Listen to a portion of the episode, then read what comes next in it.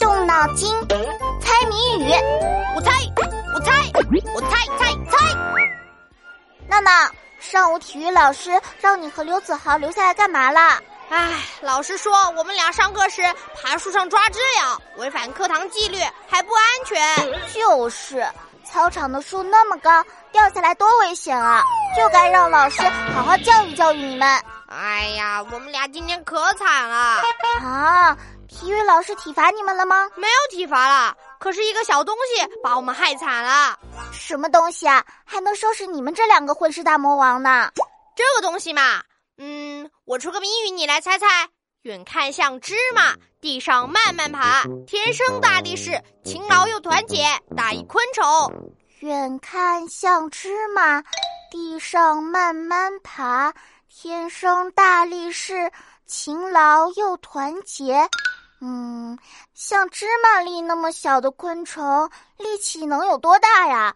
能把人给抬起来吗？那倒没有那么夸张，但是它们能举起超过自己体重四百倍的东西。嗯，我举个例子，比如你的体重四十斤，一只成年大象的体重八吨，正好是你的体重的四百倍，你能不能搬得动它呢？搬大象？那根本不可能。我妈昨天买了个十斤的西瓜，我都抱不动呢。那你想啊，这种虫子能举起超过自身体重四百倍的物体，是不是很厉害？太牛了！这种虫子竟然这么有力气啊！下次遇到它，我可要小心了。这种虫子没那么可怕，你经常都会碰见，但你都不会把它们放在眼里。而且呀，它们通常还是一群群的出现，四处寻找食物。啊，是一种我们经常会看到的小虫子。一群一群的，像芝麻那么小，力气还很大。哎，那不就是地上的小蚂蚁吗？我看过一群小蚂蚁能搬动一只大青虫呢。对了对了，答案就是昆虫界的大力士——蚂蚁。